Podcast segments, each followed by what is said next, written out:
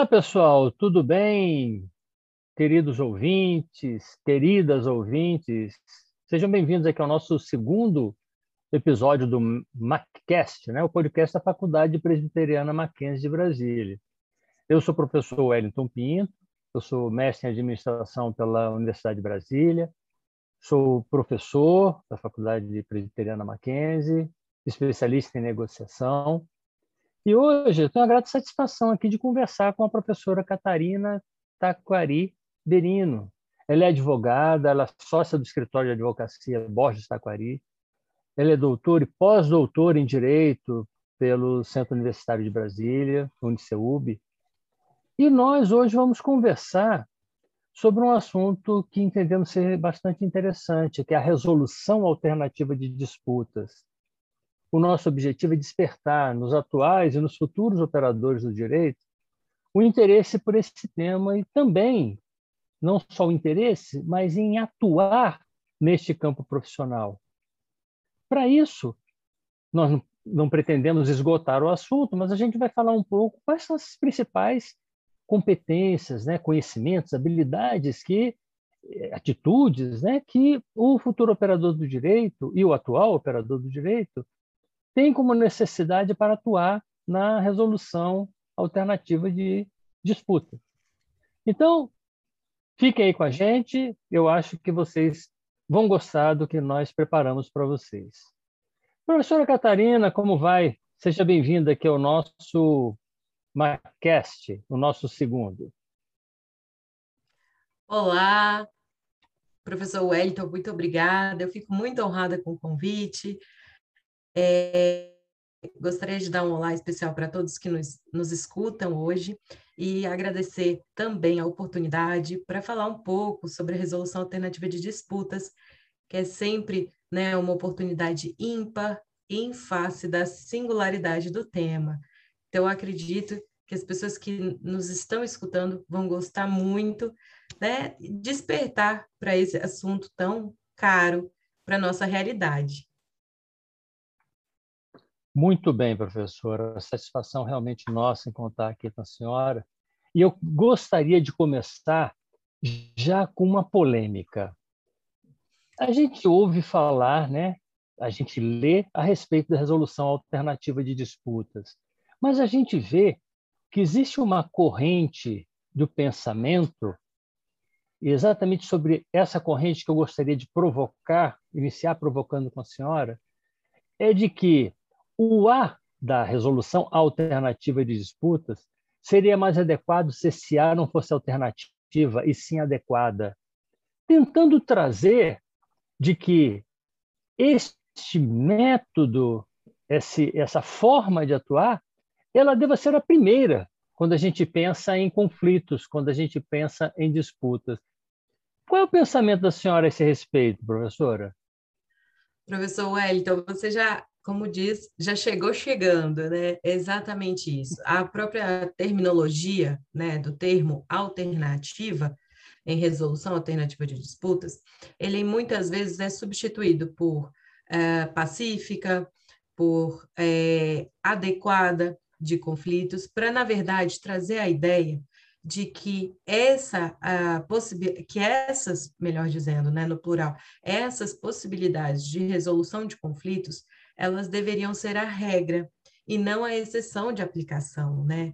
Então a gente tem realmente essa esse questionamento do, da utilização da palavra alternativa ou da palavra adequada, justamente para de, determinar que a sociedade ela deveria mudar o seu reloginho, né? Que é trazer a ideia de que a resolução adequada de conflitos ela deveria ser a principal busca para a resolução de um problema e não uma via de exceção ou uma via é, à parte, né? Muito bom. Muito bom. A senhora falou na questão da sociedade, eu vou fazer um gancho aí, mas eu queria apenas é, complementar que, como minha área de atuação é a negociação, nós temos um campo de, de estudos na negociação que é chamada negociação colaborativa. E ela tem isso como princípio, né? que, que essa busca do entendimento conjunto, do entendimento comum, ele deva ser a sua primeira opção né, para, para, para atuar. Mas buscando um gancho no que a senhora falou a respeito de sociedade, aí vem uma curiosidade. A nossa sociedade, ela, ela está preparada ou ela está voltada para isso? Deixa eu explicar um pouquinho melhor. Quando as pessoas, em geral, né, nós estamos falando em geral aqui no Brasil, quando elas têm uhum. algum interesse ou algum objetivo que não foi satisfeito, seja ele conflitante ou não, as pessoas se preocupam primeiro com o entendimento ou o, o entendimento, a, a, a, a ideia primeira dela é a busca da disputa? Bom, professor, aí nós entramos numa questão, inclusive histórica, social, política e jurídica da sociedade brasileira, né, que é a cultura do litígio, que muito promoveu e ainda promove uma crença de que para se ter um conflito resolvido é, é preciso buscar um processo litigioso. Essa ideologia se deve muito ao fato do Estado tomar para si a função de monopolizar a jurisdição. Então, a jurisdição e suas crises, surgidas a partir da globalização cultural, política e econômica, são consequências da própria crise estatal. Essa crise que nasce de um processo de enfraquecimento do Estado, né, e que se transfere, né, contamina todas as instituições.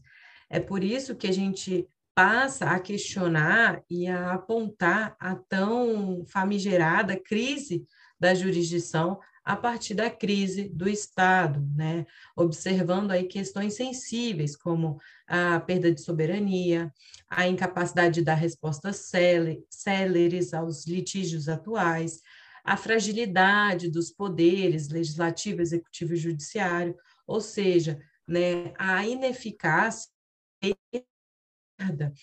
e a, a dificuldade de acesso à justiça e de aplicação do direito. Então, é a partir desse contexto, né, do próprio afogamento do poder judiciário, aquele estrangulamento em que as pessoas não se sentem ouvidas, não têm respostas razoáveis na duração de é que a resolução alternativa de conflitos ou a resolução adequada de disputas ela ganha força, né? Ela emerge na sociedade com é, força total com a negociação, a mediação, a conciliação, a arbitragem e por aí vai, né? Muito bem, professora. É, como as pessoas sabem, eu não sou advogado. Então, me vem uma curiosidade quando a senhora fala que a gente vai buscar todas as vias fora se eu bem entendi, fora do judiciário, né?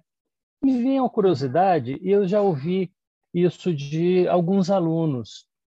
Mas então, como advogado, eu não perderia, em termos, digamos, do desempenho do meu trabalho de uma forma global, naquela questão de, de, de fazer petição, de fazer recurso e de, do próprio andamento dentro do, da esfera judicial?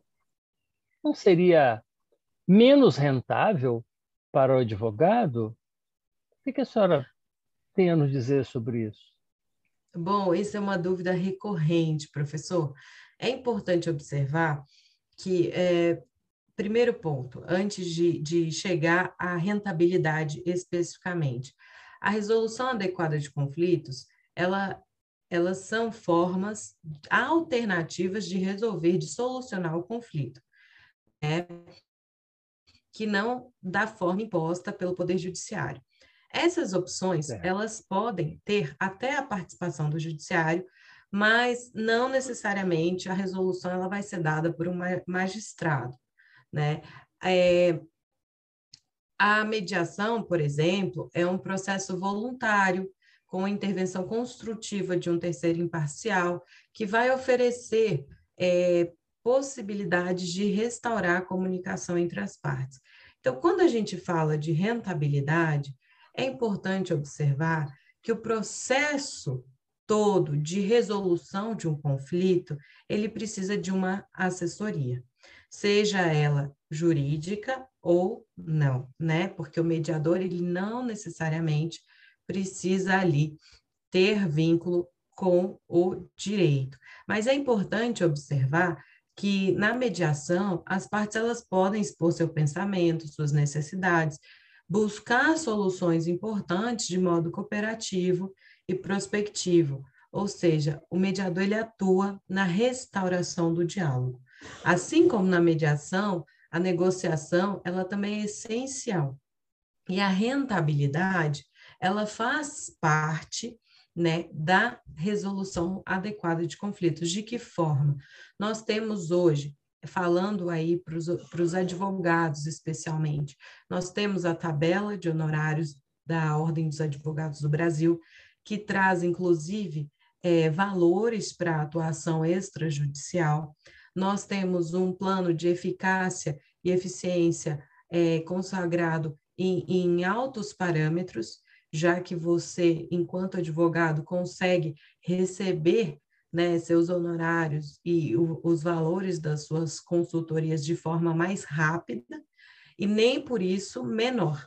Né? É claro que existe toda uma cultura jurídica sobre o litígio, de que o litígio é rentável, mas é importante observar que o processo ele é longo, ele não é ele não é definido, ou seja, não se pode falar em causa ganha, né, até a sentença do magistrado. Então, todo esse processo, esse trâmite processual, ele é longo, né? Ele não se resolve de forma rápida e instantânea. Mesmo a modalidade extrajudicial, ela tem uma duração. E todo o assessoramento, desde a fase pré-processual né, ou pré-resolução até a fase posterior, elas são é, reunidas aí de assessoramento. E esse assessoramento, essa consultoria, essa, essa, esse assessoramento jurídico, ele tem alta rentabilidade. Primeiro, porque a pessoa recebe o, o advogado, o operador do direito, ele tem o retorno quase que imediato.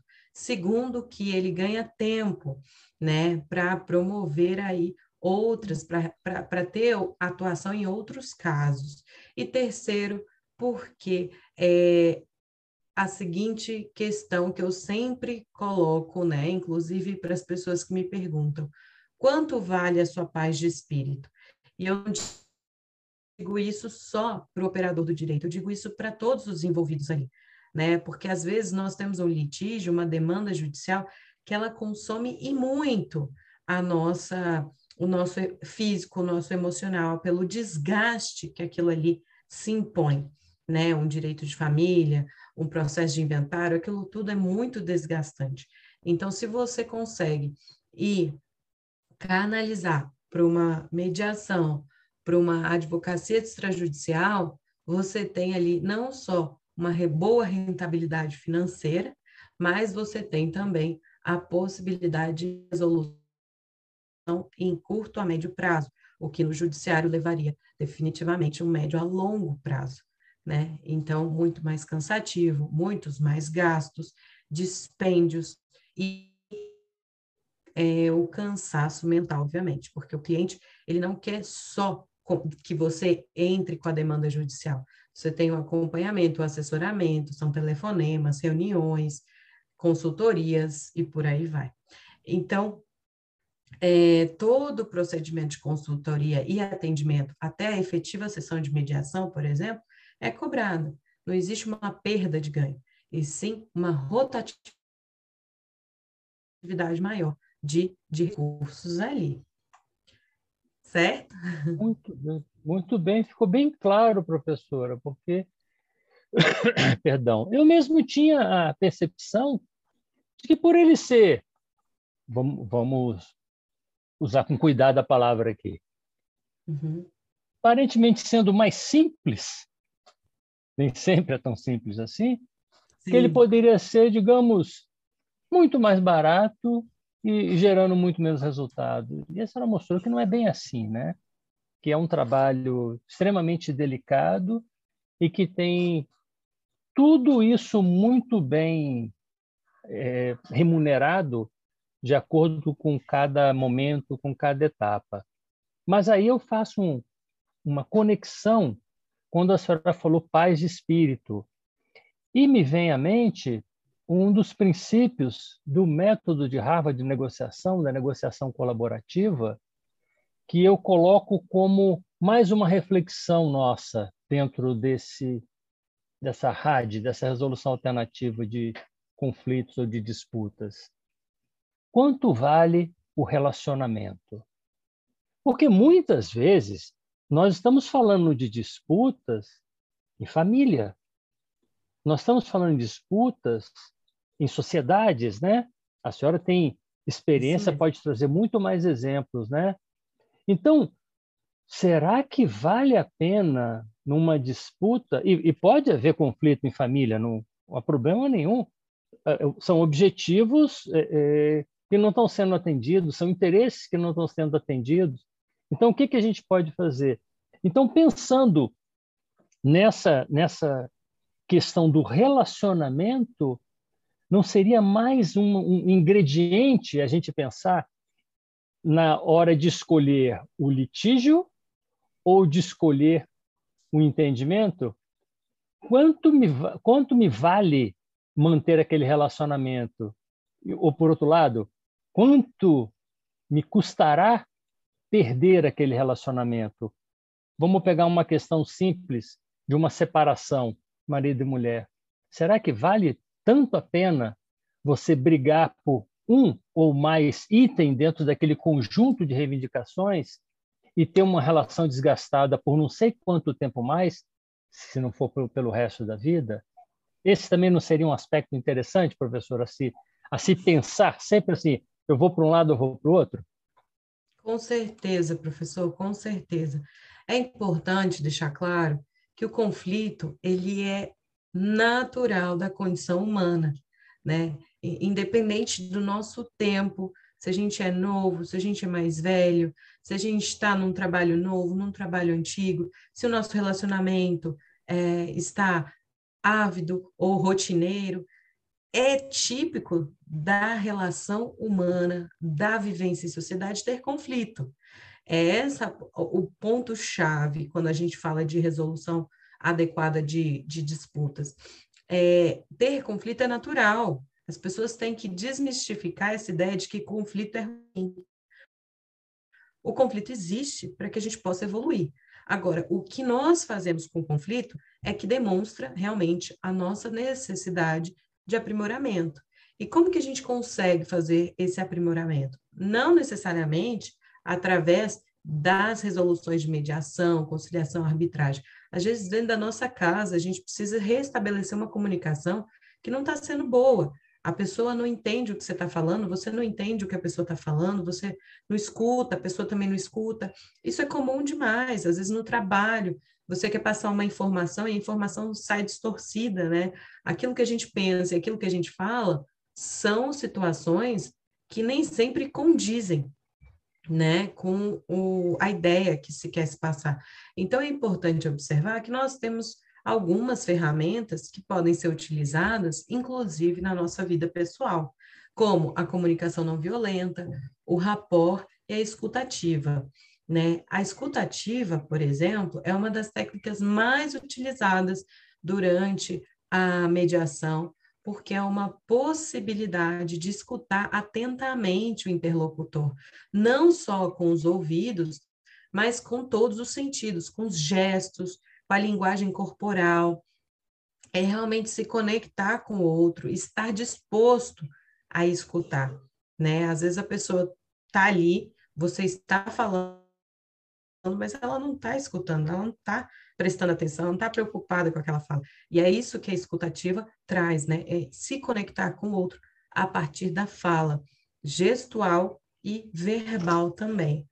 A, o rapport, né, por exemplo, ele é um conceito é, originário da psicologia e é uma técnica trazida aí justamente para esses momentos de resolução alternativa de disputas para designar uma ligação de empatia com a outra pessoa, uma comunicação para que a outra pessoa não tenha tanta resistência. Né? Então, encontrar elos comuns no diálogo, na aceitação, e isso você acaba se desarmando e desarmando o outro para um convívio mais humanitário, mais social, mais pacífico, né? Já aquela ideia de você já chegar armado para conversar com o outro, né? Com o rapport você consegue é, pacificar e se desarmar para o diálogo, ou seja, você não pode ter medo de se mostrar vulnerável, porque isso é uma das características do ser humano. E é natural, a vulnerabilidade faz parte da vida. Né? Agora a gente precisa se conectar, melhorar as nossas relações. E isso é através né, também do rapport, da escutativa.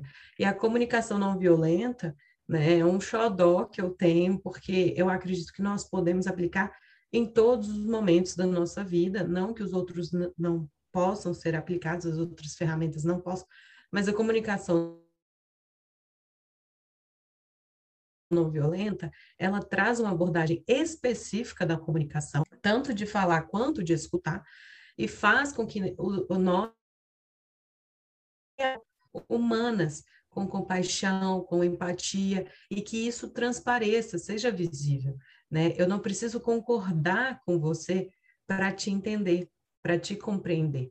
E isso é muito importante porque isso transforma relacionamentos, né? Muitas vezes as pessoas chegam numa, num, num escritório de advocacia querendo divórcio, querendo processo, querendo acabar com a sociedade, quando na verdade elas precisariam de um ambiente em que elas sentassem, conversassem, sem medo, sem, sem medo de julgamentos, de ideias pré-concebidas, que é o que a comunicação não violenta prega, e se reestruturem, se reconectem, né, contra a fala. Então, isso é muito importante.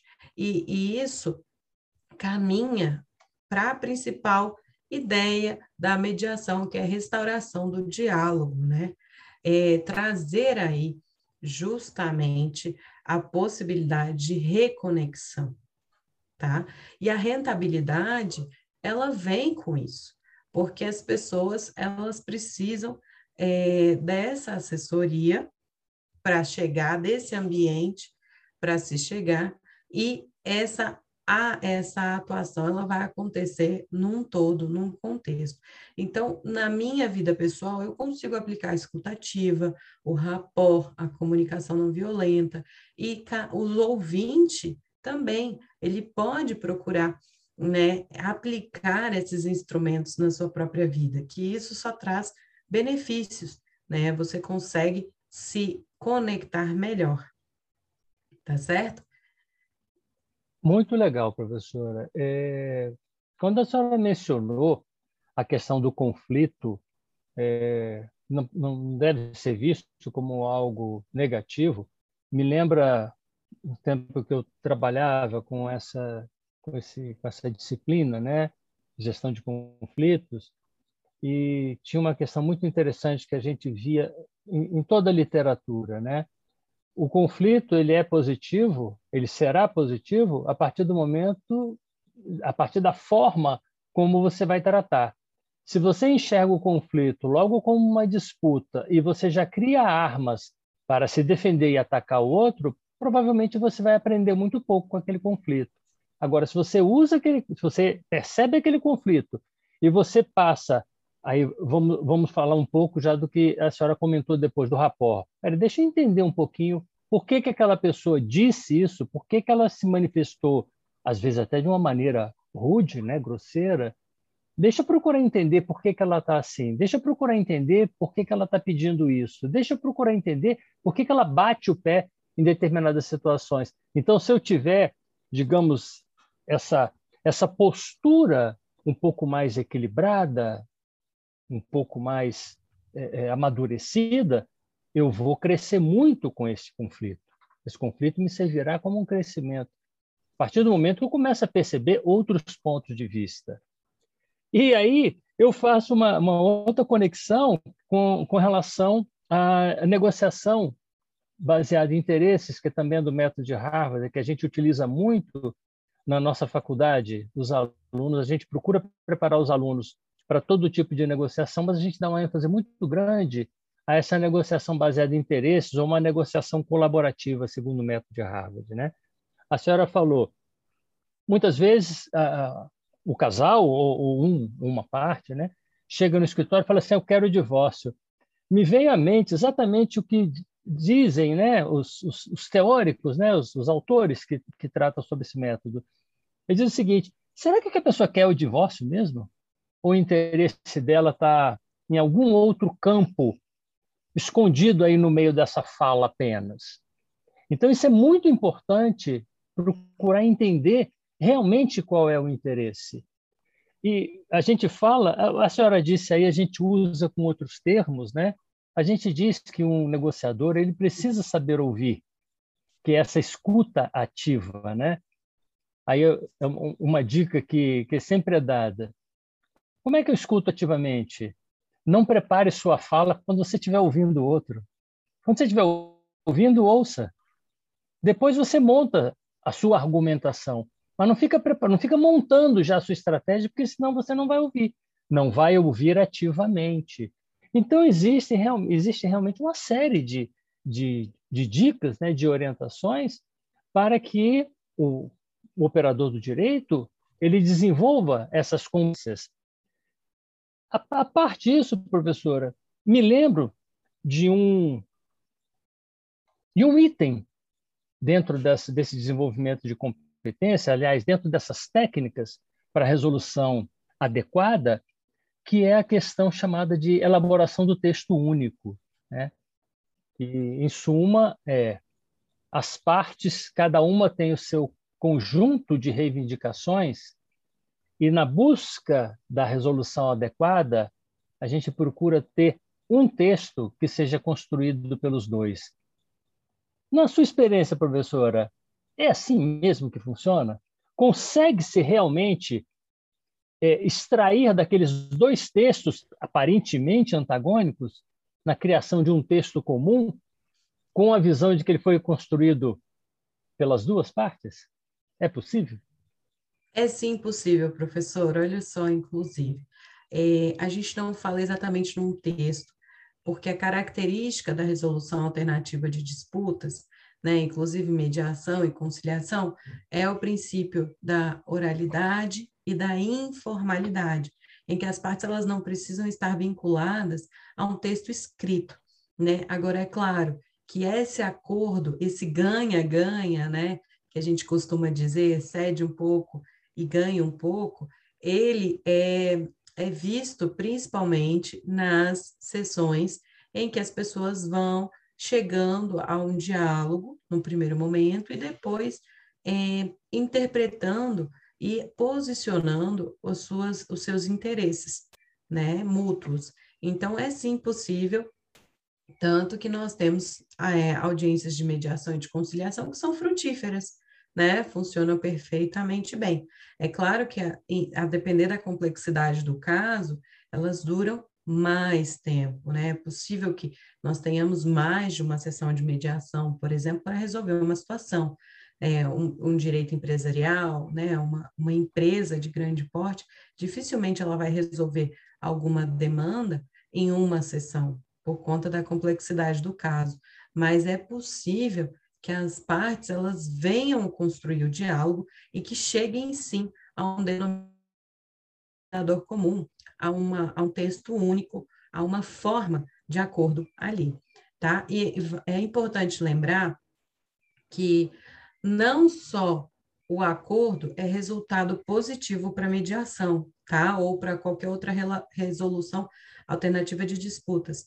Muitas pessoas se preocupam com o resultado final e, na verdade, o processo é o, o meio fim, o meio, né, é realmente a ideia central. Por quê? Porque enquanto mediador, mediadora, se você consegue restabelecer a comunicação daquelas partes, mesmo que elas não cheguem a um resultado fim, né, de um acordo, por exemplo, o fato delas conseguirem se comunicar novamente com conexão e empatia já é um ganho para a mediação né? E a prática desses instrumentos, por exemplo, com a comunicação não violenta, é, é possível que a gente coloque, por, é, observando ah, o primeiro ponto, nós temos quatro, quatro passos para aplicar no nosso cotidiano, né? A observação, os sentimentos, a necessidade e o pedido. Então, o primeiro ponto, em conexão com, com isso que você colocou, professor, a gente observa qual é a situação que nos está sendo colocada ali, né, pelo outro. O que, que está acontecendo nessa situação? Depois a gente verifica os nossos sentimentos com relação a isso. Essa situação me deixou triste, feliz, alegre, frustrada, realizada. É, a partir disso eu busco as minhas necessidades. Olha, eu preciso melhorar esse ponto, eu preciso conversar com o outro sobre isso, e por aí vai. E o pedido que é realmente a formulação daquilo que você gostaria que fosse modificado ou que fosse melhorado de alguma forma. Então, nós temos né, todo um, um, um passo a passo, uma prática para colocar essas questões em aplicação e sim chegar a um ponto em comum. Senão a gente não teria paz na nossa sociedade, não é mesmo? É, eu quero deixar claro para as pessoas que a mediação é um movimento de não judicialização de conflitos. Ela retira das mãos do Estado a tarefa de resolver o conflito sozinho e empodera as partes para que elas sejam realmente donas e busquem a solução do conflito. Isso é um, um dos pilares da resolução adequada de conflitos, que é empoderar as partes para que elas consigam, através do restabelecimento do diálogo, poder chegar à resolução desse conflito sozinhas, né, ao empoderamento, porque elas tomam a decisão. E isso é muito importante. Você coloca em si a sua responsabilidade e não no outro. Isso é muito importante, né? Colocar, trazer para si a responsabilidade sobre aquele determinado tema, sobre aquele conflito, né? Isso é muito importante. Professora, eu me sinto bastante convencido de que realmente a RAD deva ter o um nome como resolução adequada de disputas ou de conflitos e não alternativa. Ela deve ser a primeira, realmente a primeira opção no, no momento da busca da solução, da solução de um conflito é, espero que, ou melhor, acredito que o nosso objetivo aqui com esse MacCast foi alcançado, que é no sentido de despertar o interesse do atual ou futuro operador do direito por esse tema, resolução adequada de disputas. E eu queria deixar esse momento final para suas considerações finais, professor. Bom, professor, primeiro eu quero mais uma vez agradecer a oportunidade, o convite. É realmente um tema muito caro, muito importante para a sociedade. Nem todo mundo conhece, nem todo mundo tem acesso a essas ferramentas. Apesar de já estar em ampla divulgação no país, inclusive nos tribunais de justiça, né, que tem é, portais para trazer aí o, a possibilidade do cidadão é, efetivamente buscar uma medida adequada de conflitos.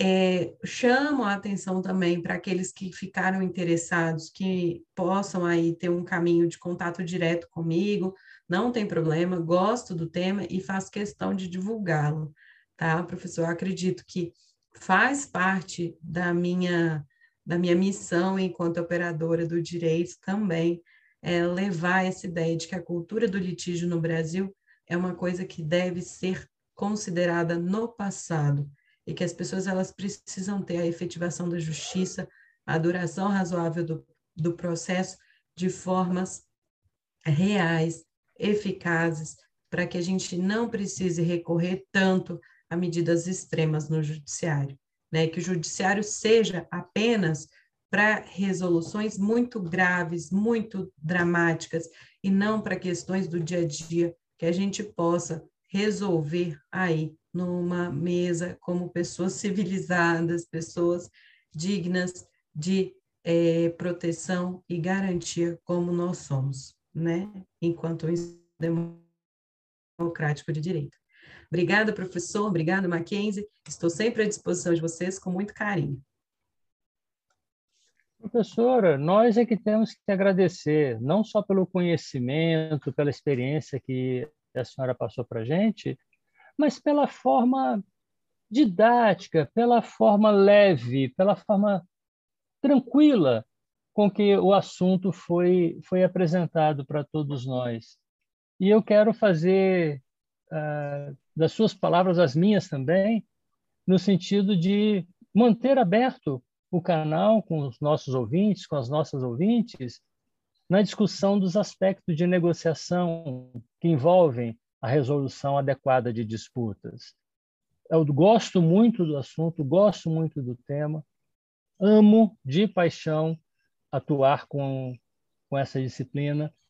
Então, mantenho aqui também com vocês o canal aberto para a gente trocar ideias, bater papo, é, estudar pequenos casos. Eu recebo muito dos meus alunos: professor, aconteceu isso, aconteceu aquilo. Será que eu agi certo? Será que eu agi errado? E a gente vai resgatando esses pontos que são muito importantes. No Mackenzie, a gente procura, na Faculdade Presbiteriana Mackenzie de Brasília, a gente procura é, é, desenvolver nos alunos todas essas competências relacionadas à negociação e principalmente relacionadas à negociação colaborativa. A todos que nos ouviram, o nosso muito obrigado pela atenção e até um próximo MacCast.